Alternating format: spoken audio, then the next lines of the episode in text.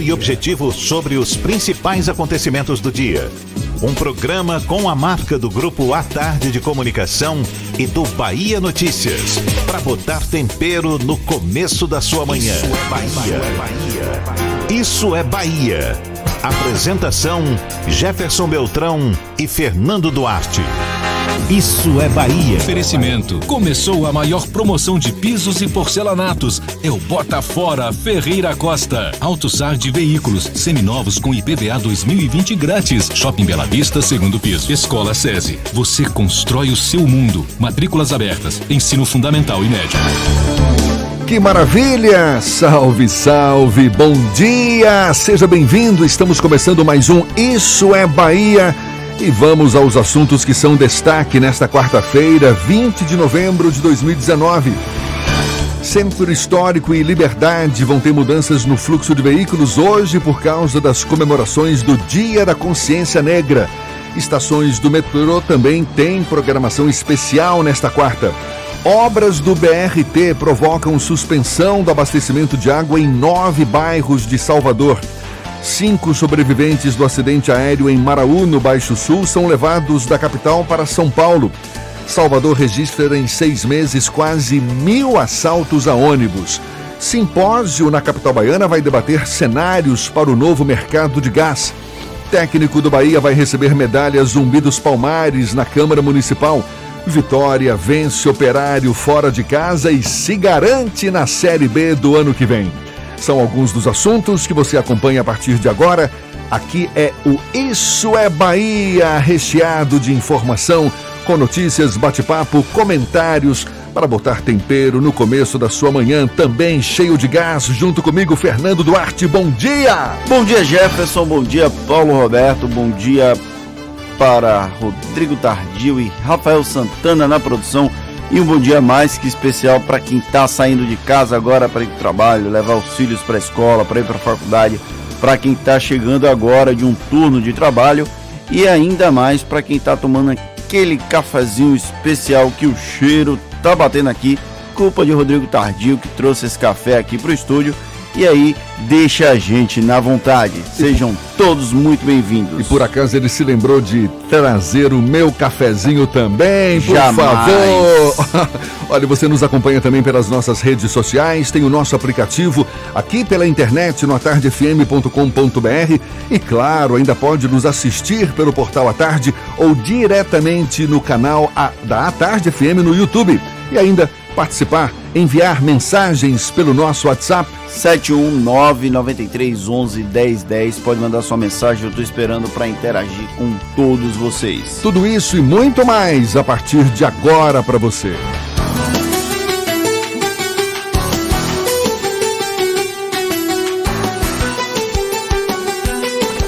Isso é Bahia. Previsão do tempo.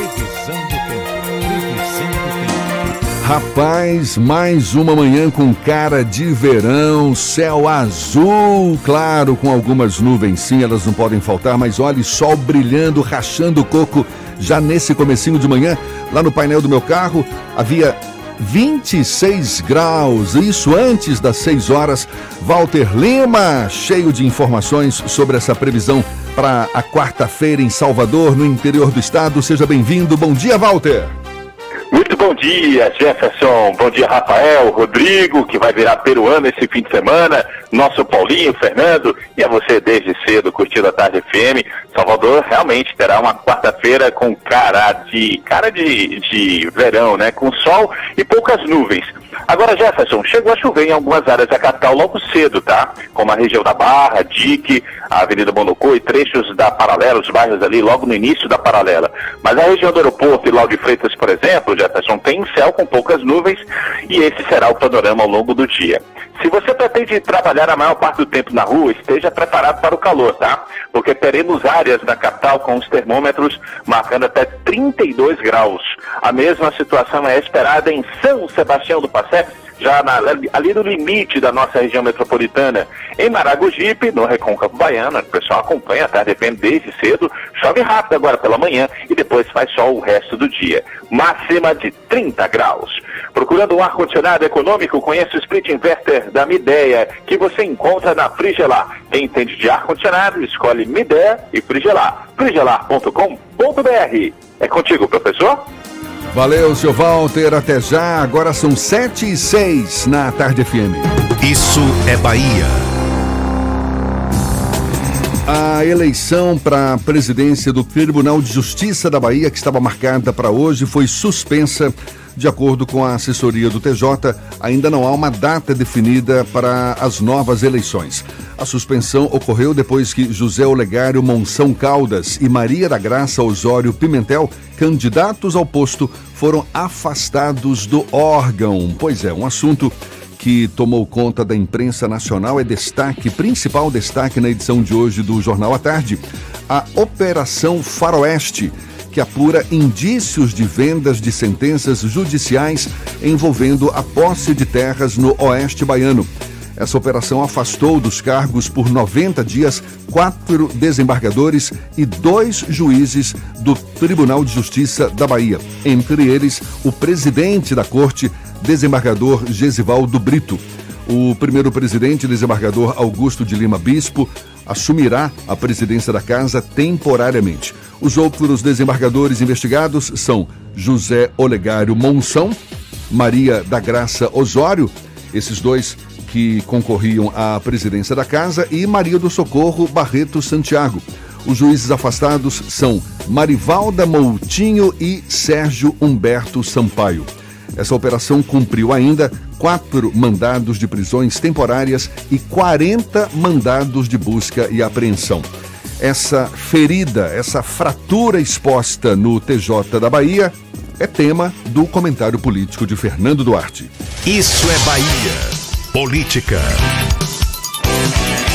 A Tarde FM. Jefferson, como você bem resumiu, a decisão do Superior Tribunal de Justiça que determinou o afastamento de quatro desembargadores e dois juízes em um caso que envolve a suspeita de venda de sentenças em casos de grilagem no oeste daqui da Bahia é uma ferida, uma mácula à imagem do Tribunal de Justiça do Estado. Entre os afastados está o presidente da corte, Gesivaldo Brito. E essa operação, batizada de Faroeste, aconteceu à véspera da eleição para a presidência do TJ, que aconteceria na sessão de hoje do Pleno da Corte. A PF então lançou uma nuvem de questionamentos sobre o Tribunal de Justiça da Bahia, uma mácula na imagem de uma das instituições mais antigas e tradicionais do judiciário brasileiro o TJ e outros órgãos em geral do judiciário sempre foram uma caixa preta. Agora houve uma certa ameaça de dar uma balançada nessa caixa preta para a gente saber exatamente o que é que acontece no judiciário brasileiro como um todo sem fazer qualquer juízo de valor da Operação Faroeste, é importante passar a limpo as especulações contra o Judiciário. E a Operação Faroeste gera ainda mais especulações. Em um momento em que a gente vive sob vigilância constante e com um risco iminente de fragilização das instituições, qualquer fratura, qualquer exposição como essa é bem negativa. A ação da PF expôs as entranhas da magistratura, desses magistrados, de uma maneira extremamente constrangedora. Além do atual presidente, a ex-presidente Maria do Socorro Barreto Santiago também é investigada e os dois principais candidatos a dirigir o órgão no próximo biênio, o José Olegário Monção Caldas e a Maria da Graça Osório Pimentel, também foram afastados por 90 dias. A situação de emergência obrigou a corte a rever a data da eleição. Então houve uma reunião de emergência ontem no final da manhã e os magistrados, os desembargadores decidiram suspender temporariamente a realização desse pleito e ainda não tem uma data para acontecer.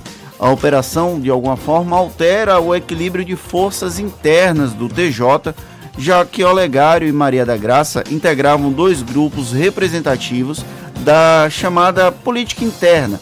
Até porque a gente sabe que não existe política partidária, mas dentro de qualquer organismo social, qualquer tipo de órgão, existe algum tipo de política. Então a política interna do TJ acabou balançada com a operação da Polícia Federal. É necessário agora aguardar a poeira baixar para entender como vai funcionar esse reequilíbrio de forças. A Operação Faroeste também mexe nos brios e nos medos de desembargadores e juízes.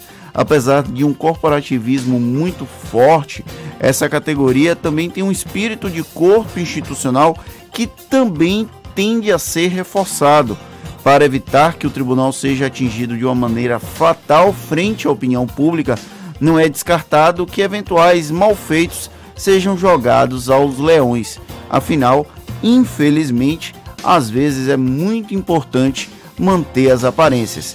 E depois de uma operação como essa, o Tribunal de Justiça do Estado da Bahia vai precisar gerenciar essa crise de uma maneira muito bem feita para não macular ainda mais a imagem do judiciário. Lembrando que há pouco tempo nós também tivemos desembargadores afastados do Tribunal Regional do Trabalho aqui da Bahia. É, vai ter muito chão pela frente, certamente. Temos gente... que esperar as cenas dos próximos capítulos. Infelizmente, o Tribunal de Justiça acabou com a imagem bem danificada com essa operação da Polícia Federal.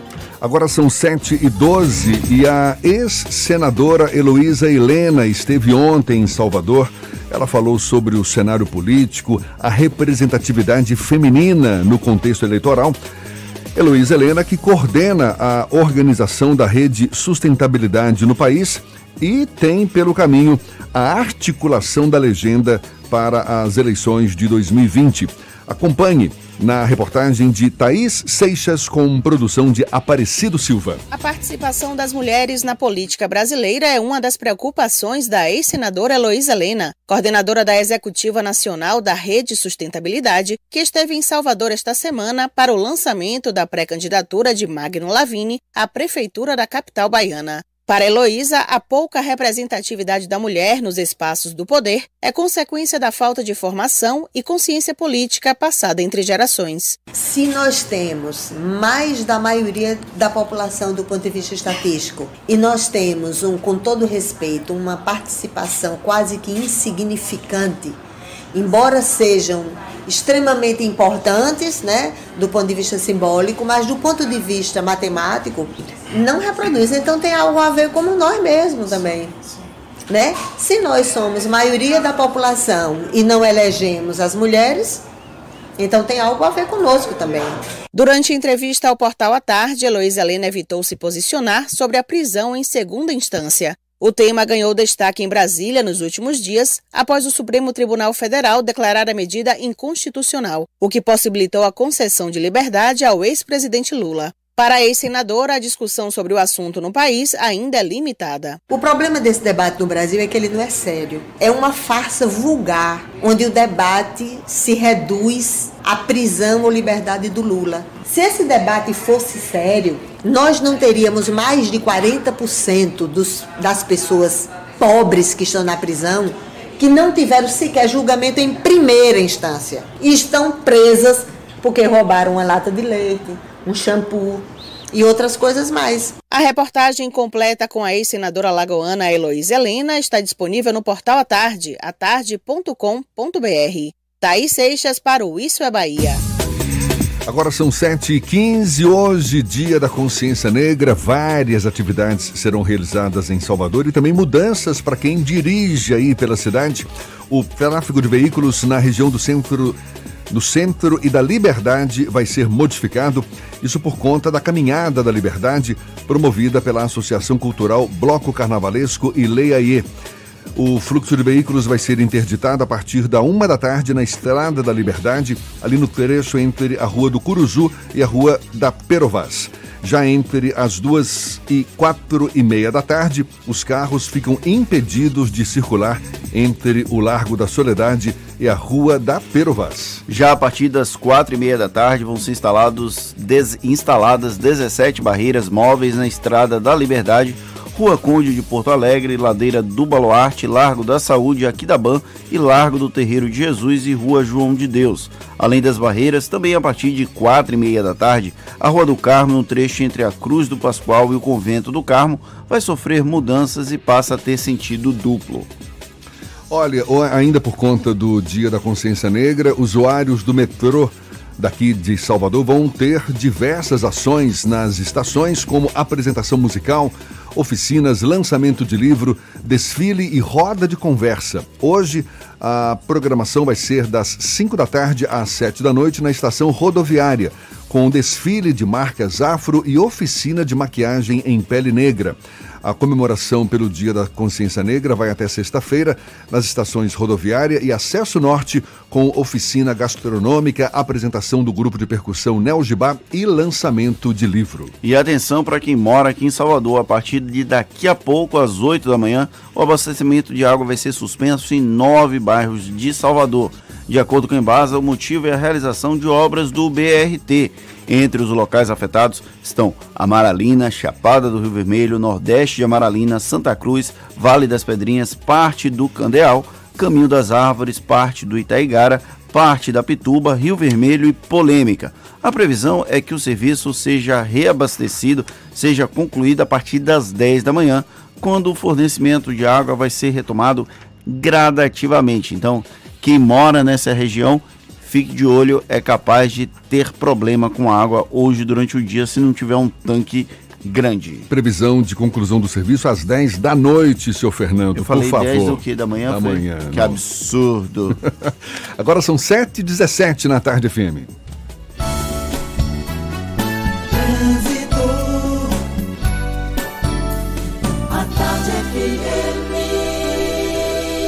Oferecimento: Monobloco, o pneu mais barato da Bahia. 0800 111 7080. Link dedicado e radiocomunicação é com a Softcomp. Chance única Bahia VIP Veículos. O carro ideal com parcelas ideais para você. Já estamos sobrevoando a grande Salvador, Cláudia Menezes, nossa repórter aérea, a corajosa, de olho nos motoristas. Bom dia, seja bem-vinda, Cláudia. Dia para você também, Jefferson. Muito obrigada pelo bem-vinda. Dou um bom dia aí pro pessoal que está no estúdio, Fernando e toda a turma aí do Isso é Bahia. E vou falar aqui da região metropolitana, em Lauro de Freitas. Tá trecho final da Estrada do Coco com lentidão no sentido Salvador. Você que vai sair de Lauro e quer seguir para a paralela, faça o desvio, viu? À direita, na região dos supermercados, na Estrada do Coco, e pegue a rua Doutor Gerino de Souza Filho, para sair na estação aeroporto e continuar a sua viagem. Empresário, só Nissan oferece o melhor da tecnologia japonesa. Conheça nossas ofertas e condições especiais para a sua empresa. Quem testa, compra Nissan. No trânsito, dê sentido à vida. É com você, Jefferson. Obrigado, Cláudia. Tarde FM de carona com quem ouve e gosta. São 7h19. Que absurdo! Capital Baiana registra em seis meses quase mil assaltos a ônibus. E cinco sobreviventes do acidente aéreo em Maraú, que aconteceu no Baixo Sul do estado, são levados de Salvador para São Paulo. A gente dá os detalhes já já. Não saia daí, não. Você está ouvindo Isso é Bahia. Novo Mitsubishi Eclipse Cross 2020. O SUV mais tecnológico da categoria por apenas 129.990. Ligue 3044-1234. Rótula do abacaxi. Mitsubishi só na Salvador Car. No trânsito dê sentido à Que vida. tal começar 2020 de um jeito diferente? Venha para o Réveillon do Salvador Shopping, uma festa para toda a família, com show exclusivo de Margarete Menezes, banda baile de autor e DJ. Escolha entre os restaurantes no site Salvador Shopping, diferente para você. Sair de fábrica com 78 anos de aventura é uma exclusividade de todos os carros Jeep. Definir os próximos caminhos dessa história está nas suas mãos. Isso é Jeep. Este é o mês para você fazer história em um Jeep. A melhor condição do ano e a primeira parcela só depois da Páscoa. Jeep Compass a partir de R$ 109.990 e Jeep Renegade a partir de R$ 76.990. Faça um test drive e conheça. Consulte condições em ofertas.jeep.com.br. No trânsito, dê sentido à vida. Para a rádio comunicação da sua empresa ou condomínio, não te deixe na mão. Ah, alguém dá um jeito nesse negócio aqui? Conte com quem tem alta tecnologia em radiocomunicação. Conte com a Softcomp. Softcomp. Radiocomunicadores com alta qualidade e eficiência que a sua empresa ou condomínio precisam. Softcomp. 4009-8800. Semana Black Mais Terra Forte Toyota. Melhor preço garantido. Yaris 2019. Últimas unidades com preço de nota fiscal de fábrica. Emplacamento grátis. Mais bônus no seu usado. Linha Yaris 2020 a partir de 63.990. Com taxa zero no ciclo Toyota. Mais primeira parcela só depois do carnaval. Etios com preço de nota fiscal de fábrica. Mais bônus no seu usado. Terra Forte. Faz muito mais por você. Paralela Magalhães Neto e Lauro de Freitas. No trânsito desse Monobloco, o pneu mais barato da Bahia. 0800 111 70 80 e a hora certa. A tarde FM 7 e 22.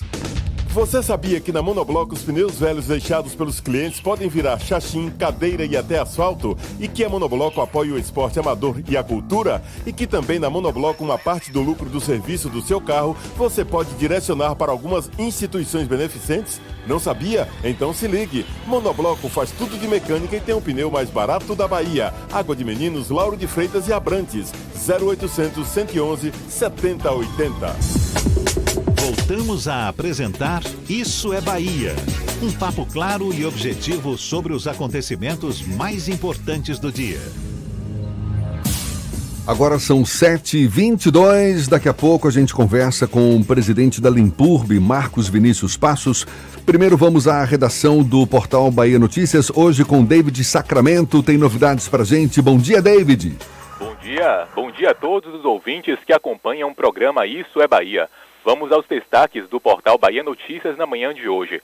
Um homem ficou ferido após bater com o carro no canteiro central num trecho da Avenida Paralela. A Superintendência de Trânsito de Salvador informou que o acidente aconteceu na madrugada desta quarta-feira, por volta das 2h30 da manhã, na altura da sede da Receita Federal, sentido centro. A vítima não teve nome divulgado, foi atendida pelo Serviço de Atendimento Móvel de Urgência e até o momento não há detalhes sobre o estado de saúde do homem. Agora, outro destaque. Em 2019, a Superintendência de Trânsito de Salvador teve um decréscimo de 24% na arrecadação com multas em relação ao ano de 2018. O comparativo leva em consideração os meses de janeiro a outubro dos dois anos, de acordo com dados fornecidos pela Transalvador.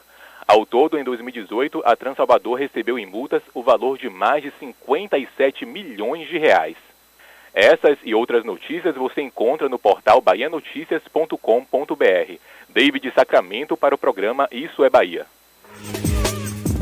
Valeu, David. Agora são 7h24. Olha só, nada menos do que 135 toneladas de óleo já foram retiradas das praias de Salvador desde quando as manchas de óleo começaram a chegar à orla da cidade no dia 11 de outubro.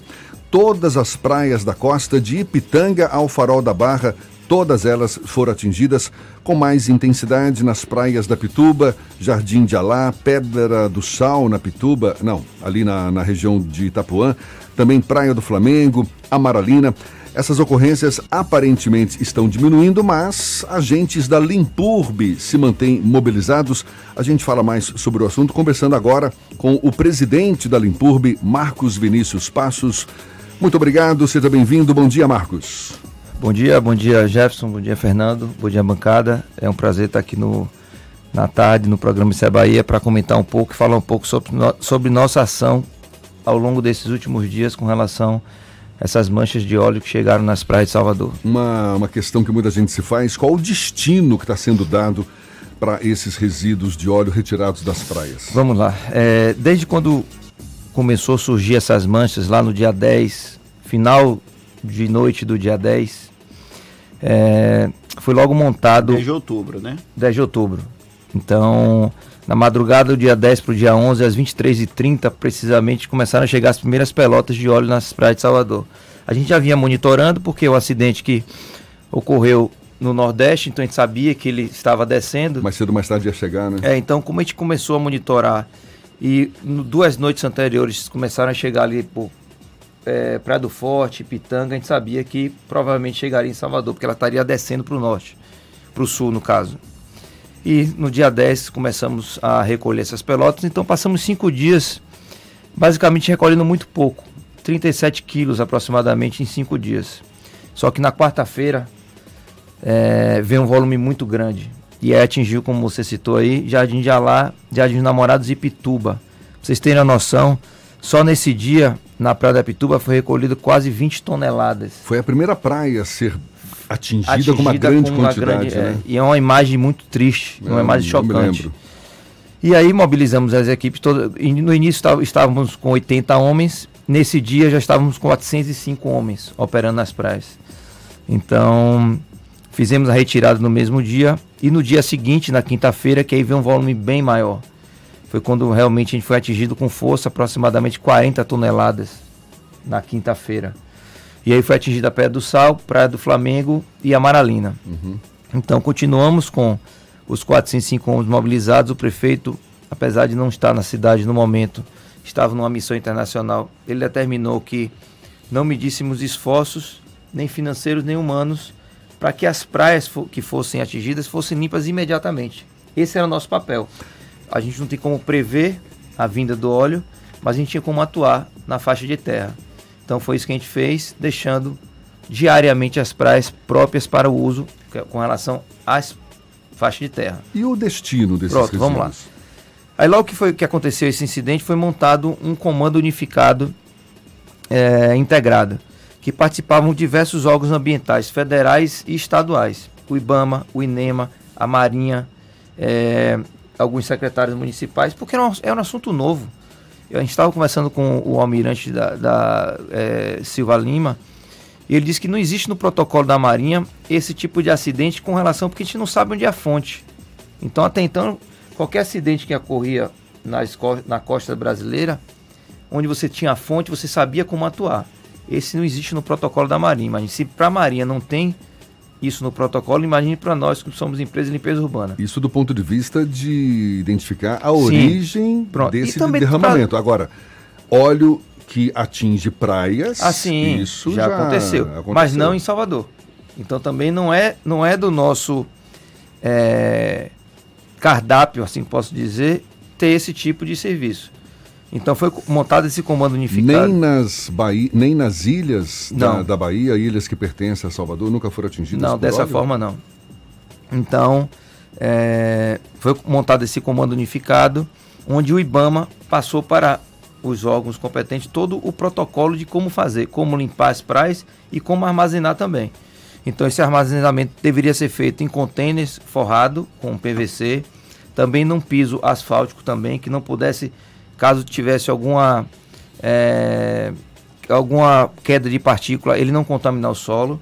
Então buscamos na própria Limpub, que temos um pátio grande, onde tem um piso em asfalto, é, cobrimos ele com a manta, colocamos o container e colocamos esse material lá. Então é onde está depositado esse Pronto. resíduo? E aí todo. o IBAMA, a partir desse momento, o IBAMA estaria nos informando, ou estaria recolhendo esse material fazia é a competência do IBAMA recolher esse material onde estava armazenado e daí levar para o destino final. Enfim, como foi uma ocorrência, acredito, lógico, devastadora, a gente está falando de 2.500 quilômetros de praia, mais de 400 municípios atingidos, nove estados do Nordeste, os nove estados atingidos, o IBAMA acho que não teve capacidade de absorver toda essa demanda. E buscou mais os, os municípios que não tinham mais condições financeiras para fazer esse recolhimento. Então, a gente, dia 23 de outubro, enviamos um ofício para o INEMA, que o INEMA que é o órgão que é responsável para informar quais são os aterros e, e, as empresas especializadas no transporte desse material. A semana passada recebemos esse retorno do ofício, então ele já indicou dois aterros aqui na região metropolitana que absorvem esse material e as empresas que fazem esse tipo de transporte. Mas são aterros que vão absorver o que exatamente? O, o óleo. Os containers? O óleo. O, o, o óleo, o óleo vai ser despejado nesses aterros? Ele tem um, todo um processamento. Existe um aterro que faz o processamento desse material. E aí, no caso, e o aterro que a gente está em contato é, que provavelmente seja esse que seja o destino final, eles transformam isso e liberam para uma sementeira. Quais são esses aterros? É a CTR e a CETREL. Que ficam a, a CET- CETREL em Camaçari, e a CTR em São Sebastião do Passé. Mas que não receberam ainda esse material. Não, não é que não receberam, eles estão dispostos a receber, mas nós como órgão público não então, temos então, por enquanto, esse resíduo todo coletado ainda continua, Continua em containers lá na Limpurbe. armazenado de forma correta, conforme o protocolo do IBAMA. Estamos fazendo todo o trâmite legal, que é fazer uma dispensa de licitação, para poder. A gente vai pagar para eles receberem esse material. E qual é a previsão para que esse material seja deslocado até esses aterros? Como a gente ficou aguardando dia 23 até a semana passada a posição do INEMA, a gente não tinha como tomar nenhuma iniciativa. A gente precisava ter uma posição de qual aterro seria recolhido. Então recebemos na semana passada, agora está o trâmite normal de uma dispensa de licitação. 135 toneladas. 135 São toneladas. quantos containers? São seis containers. Seis containers. Fernando quer fazer uma pergunta também? Não, Fernando. Essas, esses desti o desti a destinação desse material é, já sabe para que vai ser utilizado, para onde ele vai, mas já se tem noção de como ele pode ser utilizado para. Aí, Fernando, aí não é algum tipo de competência nossa. Sim, eu sei gente- que não é mas competência, mas que se as- vocês têm discutido isso, se é possível dar alguma reutilização Pronto. a esse material. Em conversa como lá- aconteceu, me parece, no Ceará, não é isso? Uma empresa utilizou como combustível para... É. Como, como... Existem várias fontes. Existe como combustível, existe como própria fabricação do cimento. No caso da CTR, provavelmente, como em conversas que a gente teve com ele, será destinado para uma sementeira, que é a indústria que faz o processamento do cimento, enfim, será destinado para lá. Entendi. É, além dessa atividade, a Limpurbe teve uma sobrecarga durante esse período. É, de alguma forma atrapalhou o andamento das atividades regulares da Limpurbe nesse momento? Não. A Limpub é, demonstrou uma capacidade muito grande de atuar rapidamente. É, lógico que tiramos homens de algumas outras áreas, mas nada que prejudicasse. Tanto que passamos aí quase 40 dias e não tivemos reclamações nenhuma de nenhuma área que faltou algum tipo de serviço entre ele e aquele. Então, 80 homens desse, desse, desse quantitativo já eram de praias. São 80 homens que temos nas praias atuando é, de Ipitanga até a, pra, a Faro da Barra, onde foi atingido. A costa da Bahia não foi atingida, a parte da Bahia, só a parte da costa oceânica. E tiramos algumas equipes de algumas outras áreas, mas nada que fosse prejudicial a Salvador. Salvador man- se manteve o padrão normal de atendimento, de qualidade de serviço da Nipub, apenas focando mais intensamente na questão da praia. A, a gente tem aqui como uma das sugestões do nosso produtor Rodrigo Tardio é, sobre uma questão envolvendo vandalismo de lixeiras. É, esse é um problema realmente que a Limpurbe enfrenta aqui em Salvador. A gente passa por situações em que a gente procura uma lixeira e as lixeiras estão danificadas. Isso é um problema que a, a empresa passa aqui na capital baiana? É, não só a empresa, mas como todo o município, né? É, a gente tem as praças que são entregues pela Prefeitura de Salvador, a gente tem a iluminação que é entregue pela Prefeitura de Salvador. E para vocês terem ideia, até o ano passado eu estava como secretário da CEMOP, hoje não sei esses dados atualizados, mas só de iluminação ano passado foi recomposto 400 mil reais só de vandalismo, de roubo de cabo de iluminação. As praças, a mesma coisa. Existe um vandalismo muito grande com relação à quebra, enfim, a roubo de material da praça. As lixeiras não é também, isso não é diferente. A gente tem um prejuízo de aproximadamente 25 mil a 30 mil com lixeiras em Salvador. Durante que... Durante o por- mês. Por, por mês? Por mês. Então, é, na Avenida 7, um exemplo. É, teve até uma reportagem recentemente. Um repórter passou e não encontrou. encont- e teve dificuldade de encontrar lixeiras. Há uma semana atrás a gente tinha recomposto toda a lixeira da Avenida 7. E uma semana após, parte dessas lixeiras foram roubadas, muito danificadas, tocam fogo, enfim. Infelizmente é um trabalho incessante, a gente não vai deixar de colocar as lixeiras. Existe um prejuízo para o município?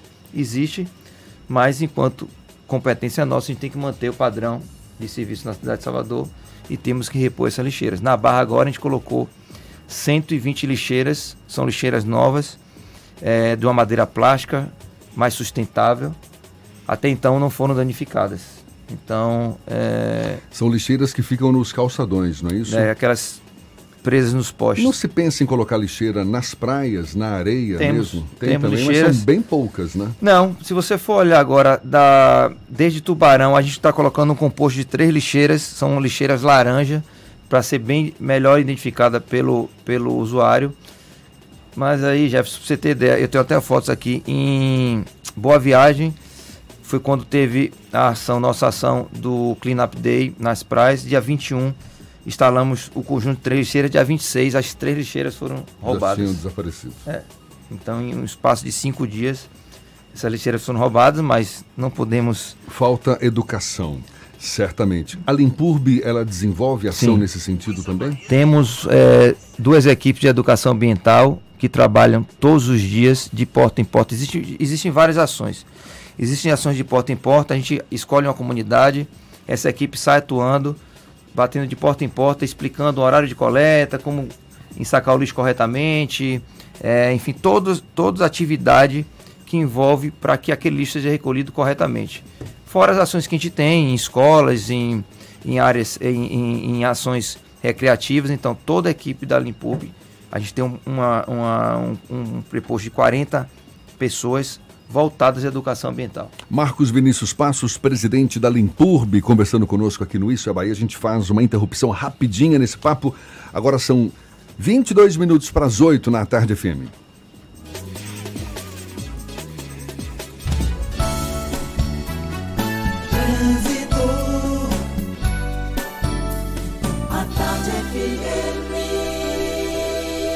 Oferecimento: Monobloco, o pneu mais barato da Bahia. 0800 111 7080. Link dedicado e radiocomunicação é com a Softcomp. Chance única Bahia VIP Veículos. O carro ideal com parcelas ideais para você.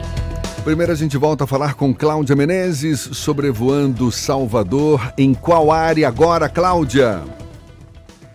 Oi, Jefferson. Olha, sobrevoando a paralela, que segue aí com pontos de intensidade em direção à rodoviária, na passagem pela estação Flamboyant, tem um trecho, no Cabe também. O final da avenida tem um pouquinho de retenção, mas são trechos curtos, por isso não vale desvio. E a Via Expressa está fluindo melhor que a Bonocô para você que está saindo da rótula do abacaxi, quer chegar em regiões do centro da capital nesse momento.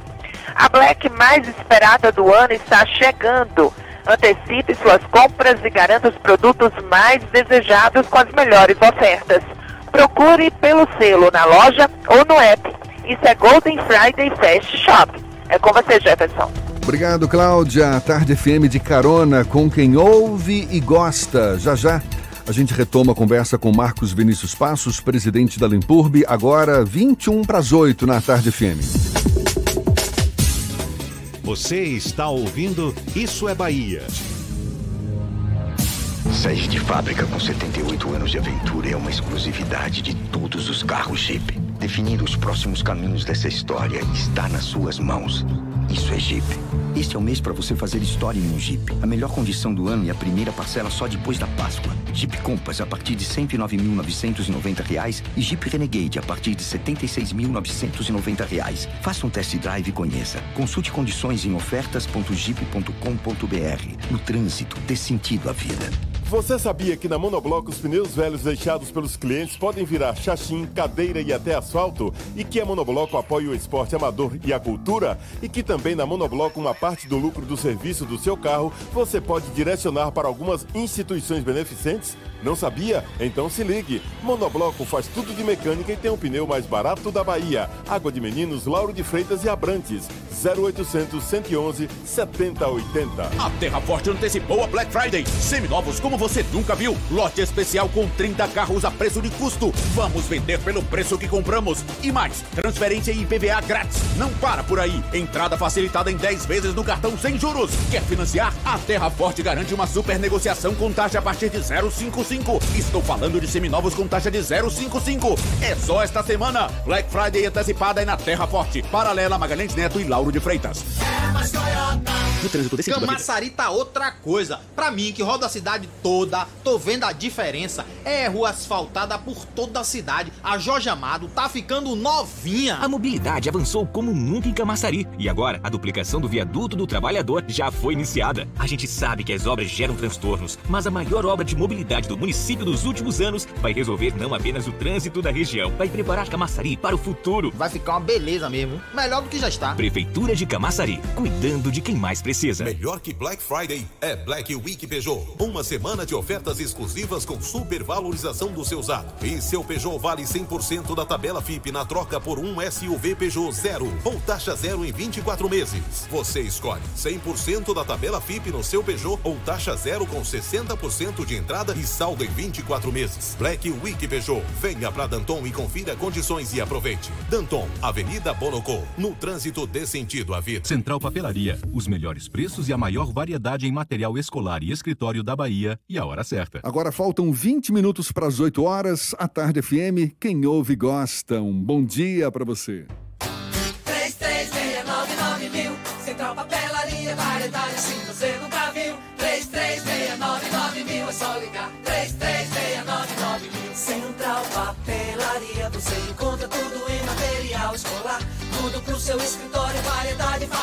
estacionar. 3369 Ligue 3369 mil, a maior variedade em material escolar e de escritório. Central Papelaria Lauro de Freitas. 3369 mil.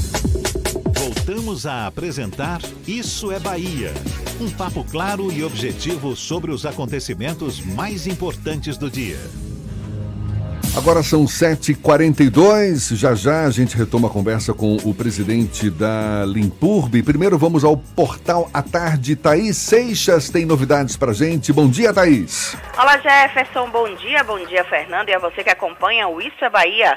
Olha só, após o indicativo de greve dos rodoviários em função do parcelamento do 13º salário proposto pela Integra Salvador, os empresários do transporte público decidiram retirar a divisão do pagamento em três parcelas, que seriam feitas em dezembro, janeiro e fevereiro. A decisão foi tomada depois de uma reunião realizada ontem com o secretário de Mobilidade, Fábio Mota. Com isso, ficou definido que o pagamento do 13º salário será feito de forma integral em apenas uma parcela no dia 20 de dezembro. O Sindicato dos Rodoviários afirmou que a categoria vai aguardar o pagamento e, caso ele não ocorra no dia planejado, vai adotar medidas para protestar contra o descumprimento do acordo. E em pleno dia da consciência negra, a gente não gostaria de divulgar notícias como essa, viu? De que o deputado, o coronel Tadeu, do PSL, atacou ontem uma exposição na Câmara Federal sobre o Novembro Negro. O político arrancou um cartaz que tratava do genocídio da população negra ao mostrar um policial que atirava em um homem negro algemado. Coronel Tadeu afirmou que a exposição contribuía para, abre aspas, a divisão racial do povo brasileiro. O ataque foi criticado por outros deputados que classificaram o ato como racista. Alguns membros da oposição afirmaram que vão representar criminalmente contra Coronel Tadeu na Procuradoria-Geral da República, além de denunciá-lo ao Conselho de Ética da Câmara. Já o responsável pela exposição, Carlos Latuf, afirmou que o gesto do deputado é uma censura à denúncia contra a violência policial. Essas e outras notícias você confere no portal Atarde, atarde.com.br. É com você, Jefferson. Obrigado, Thaís. A gente retoma a conversa com o presidente da Limpurb, Marcos Vinícius Passos. Marcos, lixo, coleta de lixo, assunto que diz respeito a todos nós. Eu fico aqui imaginando o dia em que a gente vai estar circulando pela cidade sem encontrar lixo pelo caminho, pelas ruas. Eu sei que isso é uma questão de educação também. Agora, obviamente, passa pelo serviço de coleta de lixo. O que, que existe de novidade, projeto da Limpurb para modernizar a coleta de lixo em Salvador? Vamos lá, Jefferson. É, a Limpurb ela vem passando por um processo de evolução ao longo dos últimos anos. É, a coleta de lixo, a varrição, já é um produto básico de prateleira que a gente tem. Então a gente precisava entregar mais para a cidade de Salvador. É, como foi citado aqui por Fernando, é, a gente está com um programa agora de implementação de lixeiras subterrâneas na cidade de Salvador. São os containers enterrados e os containers semi-enterrados. Na Barra já temos é, 3, 5, 8 containers. Colocamos mais quatro no Candial. Instalamos mais dois na, no Garcia.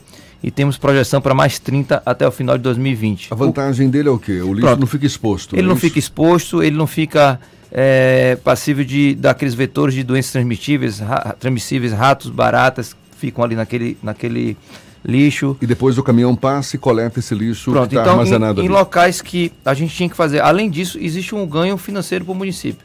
Então aquele lixo está lá exposto, a gente tem que passar com o compactador duas a três vezes por dia, dependendo da demanda daquele local. O contêiner subterrâneo que a gente está instalando, ele absorve até 1,3 toneladas de lixo. Então, aquele lixo ele não fica no visual da população. Existe um sensor que ele informa ao agente daquela região que já chegou a 80% da sua capacidade de, de armazenamento. Então, automaticamente aciona o compactador e ele vai recolher. Então, esse recolhimento, esse trabalho que a gente fazia duas, três vezes no dia, agora a gente faz de um a cada dois dias, a depender da demanda. E quem é que coloca esse lixo nesse container? A população. Ah, vai até o é, container, existe então? o container, é que já é um local próprio para aquela depende da comunidade. Mas colocar. não é o que a maioria dos moradores faz hoje. O descarta o lixo ali na, Aí- na aí- lixeira e fica esperando o caminhão fazer É, a aí coleta, não é? depende de, ca- de cada região. Não tem, tem regiões que a gente não consegue eh, colocar esse container. Então, são regiões que a demanda de lixo é muito grande e existe um descarte regular. No caso do Garcia, existe um, existia um descarte regular que era do lado da escola, numa praça. Então, a solução foi colocar esse container. Então, aí faz parte também, como a gente conversou aqui, da cultura da população, faz parte da educação da população em saber utilizar corretamente o equipamento. Então, esse equipamento tem dado grande solução, em parte, para a cidade de Salvador. Mas explica só um, melhor, é, um pouco melhor. Esse container ele fica subterrâneo, é isso? É, tem o E semi-enterrado e enterrado. Ele fica com a cápsula na- no nível. Com as comportas. E, e o morador, ele precisa, ele tem lá a abertura para descartar tem, o lixo, tem, é isso? tem, então, de certa forma, ele fica exposto mesmo assim. Não, você não consegue ter, você não consegue vi- visualizar o, o- o resíduo. Ele está numa cápsula de 3 metros do, de profundidade do Não, solo. Tá certo. Entendeu? Então ele só fica só a parte da cápsula aberta, onde você abre a comportazinha e coloca o lixo. Mas ele fica a 3 metros de profundidade, numa cápsula fechada. E a intenção é aumentar a quantidade A desses gente tem, tem, tem projeto para colocar 18 contendentes na Avenida 7, na requalificação da Avenida 7, 11 na reforma da, do Curuzu e mais alguns espalhados na cidade. Eu queria retomar a questão do óleo nas praias, Marcos. A gente comentou mais cedo que aparentemente a quantidade, o, enfim, o aparecimento de, de novas manchas tem diminuído. É a percepção de vocês Sim, também? sim, sim. Mas quais foram as últimas ocorrências? Ah, muito pouco. Agora é aquele trabalho de pente fino que o prefeito anunciou e que a gente vem fazendo ao longo de todos os dias. É, aquela a borra grande, a mancha grande já aparentemente já não veio mais para Salvador. Aparentemente, quando eu falo, realmente não chegou, mas a gente não sabe se pode chegar mais novamente, porque enquanto não descobrir a fonte do óleo, a gente não sabe quanto tem no mar ainda circulando que possa chegar. Então, nosso trabalho agora é o trabalho de pente fino. É fazer realmente aquela limpeza das praias, aquelas pequenas pelotinhas que ainda existe. Então, esse trabalho só vai ser finalizado assim que todas as praias estiverem limpas. Agora mudando um pouco de assunto, adivinha do que eu vou falar, Jefferson? Política. Em 2016, o nome de Marcos Passos foi citado como possível candidato no passado e agora 2020 está chegando. É possível que Marcos Passos saia candidato a vereador de Salvador, Não, não. alguma coisa assim, ou a ideia é permanecer na Limpurbe até o final da gestão Esse do sorriso de prefeito de que ele... Não, não, não, não. Primeiro que nem, nem filiado a partido político eu sou. Então, eu, não tenho nenhuma intenção de sair como candidato a vereador. Acho que eu não tenho nem tino para ser vereador. Meu propósito é mais trabalhar na administração direta. É como eu sempre trabalhei na iniciativa privada. É o que eu gostei de fazer. Realmente, eu entrei na gestão em 2017 não tinha conhecimento nenhum da gestão direta pública. Passei três anos na Câmara Municipal. Estou realmente gostando. Você servir a população é muito bom. Você saber que você está ajudando a cidade de Salvador, você saber que está ajudando aquela comunidade mais carente, mas intenção de ser candidato, não, não tenho. Desistiu de qualquer pretensão? Não, Ou nunca desisti, teve? nunca tive, nunca é porque tive. a sua ligação é com o pessoal do PSDB, né? É, minha, tem, um- uma um- relação muito próxima, é, amizade com Paulo Câmara. Foi quem me trouxe para a Câmara quando, enquanto ele era presidente da, da, da Câmara Municipal de Salvador. Ele passou quatro anos lá e eu continuei com ele. Depois da saída, enfim, foi a indicação do PSDB para a CEMOP, Secretaria de, de Ordem Pública, e estou até hoje na gestão, mas sem nenhuma pretensão política. Então tá certo, vamos a ficar, vamos, vamos torcer Meu papel é perguntar.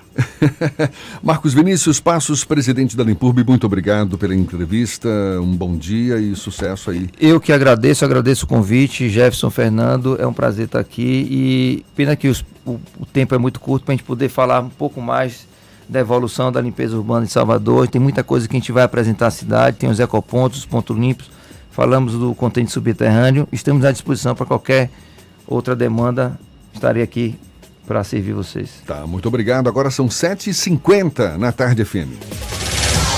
Isso é Bahia. Economia. A Tarde FM. Bom dia, Jefferson. Bom dia, Fernando. Bom dia, ouvintes da Rádio A Tarde FM. Ontem o Ibovespa voltou a fechar em queda agora de 0,40%, cotado a 105.900 pontos. E o dólar voltou a cair após a sequência de altas e após atingir a máxima histórica. O dólar fechou em queda de 0,51% a R$ 4,19. Como destaque de alta, tivemos ações da Mafrig, que subiram 2,45% após comprar uma empresa americana, National Beef, comprou 31% dessa empresa. Como destaque de queda, tivemos as ações da Eletrobras, que caíram 2%, após a União superestimar em cerca de 25% o valor a receber no processo de capitalização da companhia. Vale lembrar que hoje é feriado em São Paulo, não teremos negociação na Bolsa. A todos, bom dia, bons negócios. Meu nome é André Luz, meu sócio da BP Investimentos. Isso é Bahia. Apresentação: Jefferson Beltrão e Fernando Duarte. A Tarde FM. Quem ouve, gosta.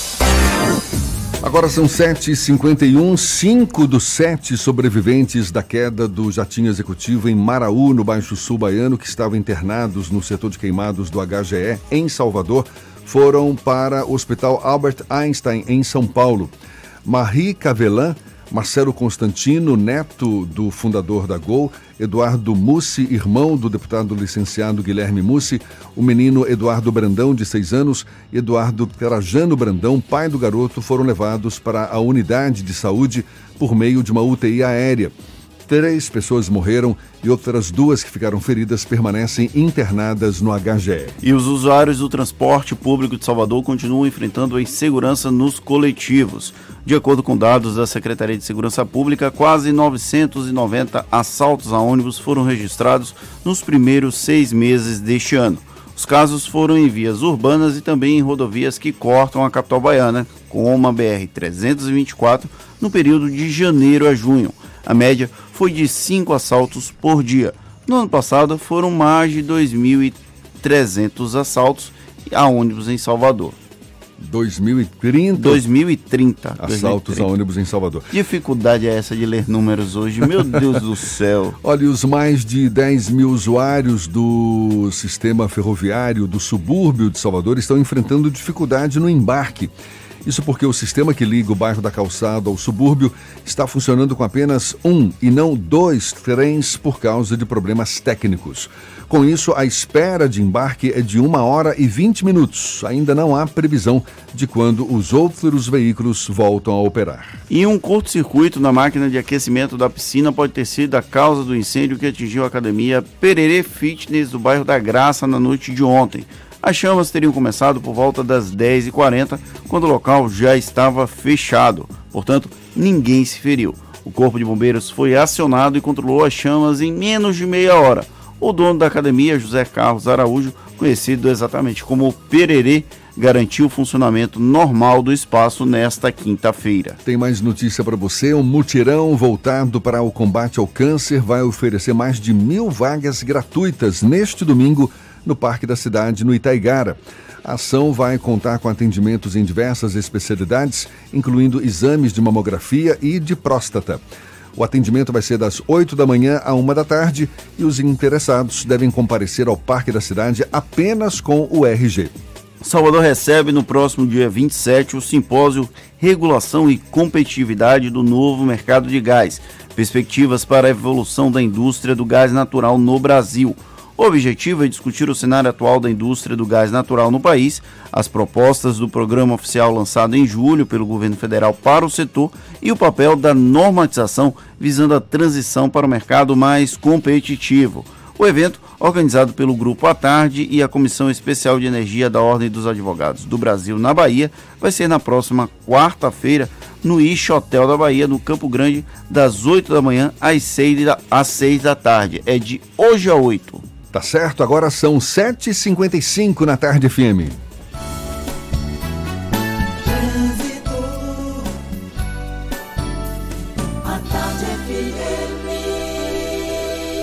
Oferecimento: Monobloco, o pneu mais barato da Bahia. 0800 111 7080. Link dedicado e radiocomunicação é com a Softcomp. Chance única Bahia VIP Veículos. O carro ideal com parcelas ideais para você.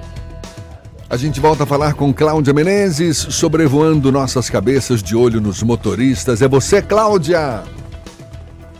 Oi, Jefferson. Olha, a gente está sobrevoando aqui o final da paralela em direção à rodoviária. Está super carregado agora, viu? Parece que, aparentemente aqui, pelo que eu estou olhando, a lentidão já começa no CAB. Isso porque teve um acidente aqui na região da Lipe. Eu estou vendo uma ambulância do SAMU e aparentemente parece que foi uma parece que foi um acidente com moto, tá? Tem uma pessoa no chão sendo atendida por uma equipe médica, trânsito muito complicado, então se você está saindo de Itapuã, já está valendo a pena você pegar a orla da cidade para chegar em regiões do centro ou até mesmo na região do Iguatemi. Você pode cortar no Ixiepe para chegar nessa região aqui do Iguatemi com mais tranquilidade. Em outro ponto, se você vai sair da calçada e quer chegar no Campo Grande, pode seguir pela Engenheiro Oscar Pontes. Tem um pouquinho de intensidade nas imediações do ferryboat, a gente passou por lá agora há pouco, mas quando você chegar na contorno, tem trânsito tranquilo na subida para o Campo Grande.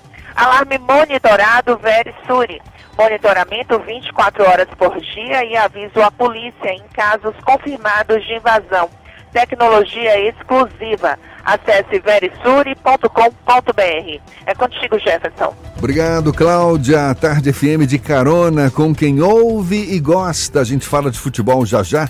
O Vitória está garantido na Série B do ano que vem, venceu o Operário fora de casa. E o técnico do Bahia vai receber medalha Zumbi dos Palmares na Câmara Municipal. Agora são 7h57 na Tarde FM. Você está ouvindo Isso é Bahia. Melhor que Black Friday é Black Week Peugeot. Venha viver a experiência de dirigir um Peugeot e aproveitar ofertas exclusivas. Com super valorização do seu usado. E seu Peugeot vale 100% da tabela FIP na troca por um SUV Peugeot zero ou taxa zero em 24 meses. Você escolhe 100% da tabela FIP no seu Peugeot ou taxa zero com 60% de entrada e saldo em 24 meses. Black Week Peugeot. Venha para Danton e confira condições e aproveite. No trânsito dê sentido à vida. A Black Friday já começou na TIM. E o que não faltam são motivos e ofertas em smartphones para você aproveitar. Traga o seu número para o TIM Black e compre o iPhone 8 64GB por apenas 1.499 à vista. É isso mesmo que você ouviu. iPhone 8 64GB por 1.499 à vista no TIM Black. E ainda tem até 28GB de internet por até 12 meses. Vá logo até uma loja TIM. Aproveite a Black Friday e saia de smartphone novo. Nova Mitsubishi L200 Triton Outdoor 4x4 Diesel 2020. Sua por apenas 126.990. Ligue 3044-1234. Rótula do abacaxi. Mitsubishi só na Salvador Car. No trânsito desse sentido da vida. Alô, Salvador! Alô, Salvador! Salvador já avisou a geral que a vivência do programa Primeiro Passo é nesse sábado agora? Sim, dia 23 de novembro, das 8 da manhã às 5 da tarde, em seis regiões da cidade, com ações educativas, sociais e de saúde. É bom lembrar que os beneficiários dessas localidades que não comparecerem podem perder o auxílio de 65 reais por criança, viu, Salvador? Pois é, a presença é obrigatória para as famílias das regiões da Barra, Valéria, Cajazeiras, Centro, Cidade Baixa e Itapuã, inscritas no Primeiro Passo. E tem que lembrar de levar a documentação para saber os endereços e tirar dúvidas. É só ligar no 156. As informações também estão disponíveis no site da Prefeitura, salvador.ba.gov.br. E sabia que são quase 25 mil crianças inscritas beneficiadas? É, o primeiro passo ajuda famílias carentes a manterem os filhos matriculados em creches. Prefeitura de Salvador. A prefeitura que mais trabalha no Brasil. O novo BMW 320i, o clássico sedã esportivo, chegou na House com novo design tecnologia inovadora e ainda mais rápido. Aproveite as últimas unidades com condições especiais de lançamento, emplacamento grátis e bônus para avaliação do seu usado. Venha conhecer também o novo BMW X1 2020, o SUV premium mais vendido do Brasil. Agende um test drive na House e sinta o prazer único de dirigir um BMW. Mas faça como essas máquinas. Acelere. BMW é na House, Avenida Paralela, em frente ao Parque de Exposições. No trânsito desse Bela Bowling, o boliche do Shopping Bela Vista. Venha se divertir, aberto de domingo a domingo e a hora certa. 8 horas em ponto, aqui na Tarde FM. Está pensando em um dia de diversão incrível? Então venha para o Bela Bowling, o boliche do Shopping Bela Vista. É o maior espaço de diversão com boliche de Salvador. Temos pacotes para você fazer a sua festa de aniversário ou confraternização. E de segunda a sexta, a hora de pista para seis pessoas com uma porção de batata frita sai por apenas R$ 49,90. Os sapatos são à parte. Consulte condições, traga a sua turma e aproveite. Bela Bowling, o boliche do Shopping Bela Vista, o maior espaço de diversão com boliche de Salvador.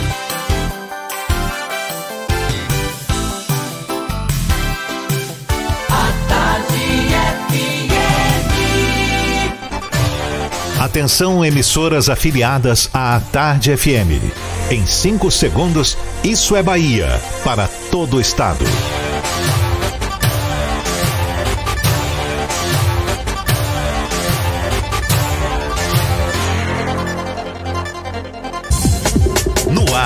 Isso é Bahia. Informação com a marca do Grupo A Tarde e do Bahia Notícias. Política, segurança, saúde, cidadania. Isso é Bahia. Apresentação: Jefferson Beltrão e Fernando Duarte. A Tarde FM. Quem ouve, gosta.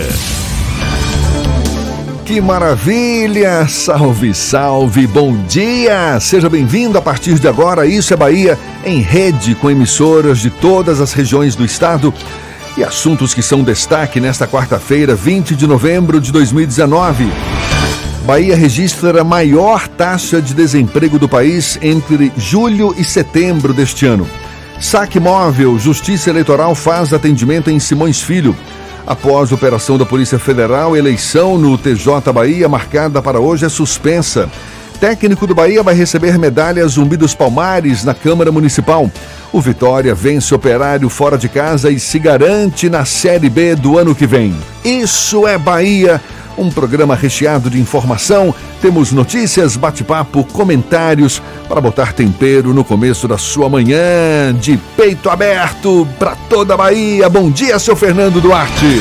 Bom dia, Jefferson. Bom dia, Paulo Roberto na operação, Rodrigo Tardio e Rafael Santana na operação. E um bom dia mais que especial para as nossas queridas afiliadas, a 93 FM de Jequié, a ah, meu Deus, a lista perdeu aqui. Santo Deus, o computador travou na hora errada. Interativa FM de Itabuna, Ativa FM de Eunápolis, Cultura FM de Paulo Afonso, Cidade FM de Luiz Eduardo Magalhães, Itapuí FM de Itororó, Eldorado FM de Teixeira de Freitas, RB Líder FM de Rui Barbosa, Serrana Líder FM de Jacobina e a Baiana FM de Itaberaba. São tantas as afiliadas que a gente acaba se perdendo. É melhor ter a listinha, a pesca para não faltar nenhuma. Essa... Um grande abraço para todos vocês que estão chegando agora para acompanhar o Isso é Bahia. Essa foi para você, viu? Tardio, a listinha ali na frente do Fernando a partir de amanhã.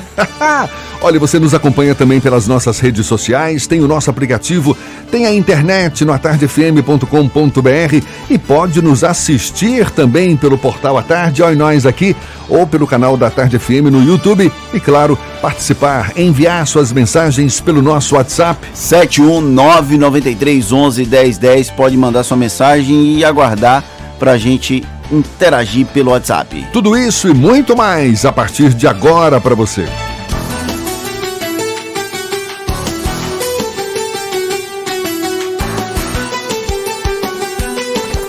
Isso é Bahia. Previsão do tempo. Em Salvador, a gente sabe, vai ser mais um dia de sol rachando coco aí de todo mundo. Previsão de chuva lá para baixo, ou seja, muito remota. E no interior do estado, quem tem as informações é Walter Lima. Senhor Walter, seja bem-vindo mais uma vez. Bom dia. Muito bom dia, Jefferson. Bom dia a todos os nossos amigos do estúdio e também a todos nos quatro cantos da Bahia ligados da Tarde FM em rede com todas essas emissoras incríveis e parceiras da gente. Quero dar um bom dia a todos os nossos amigos em Seabra, onde temos nesse momento 18 graus. Tem um friozinho bom, hein?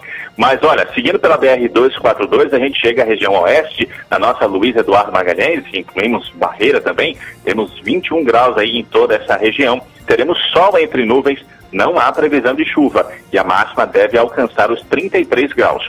Vamos para Itororó, ali na transição entre o centro-sul da Bahia e a região sudoeste, temos uma temperatura mais elevada nesse momento, com 27 graus. A quarta começou com chuva rápida na cidade, ali no entorno, e o tempo ficará nublado. Mas ao longo do dia não há previsão de novas pancadas de chuva. A máxima chega aos 30 graus. E eu comecei falando do frio em Seabra, correto?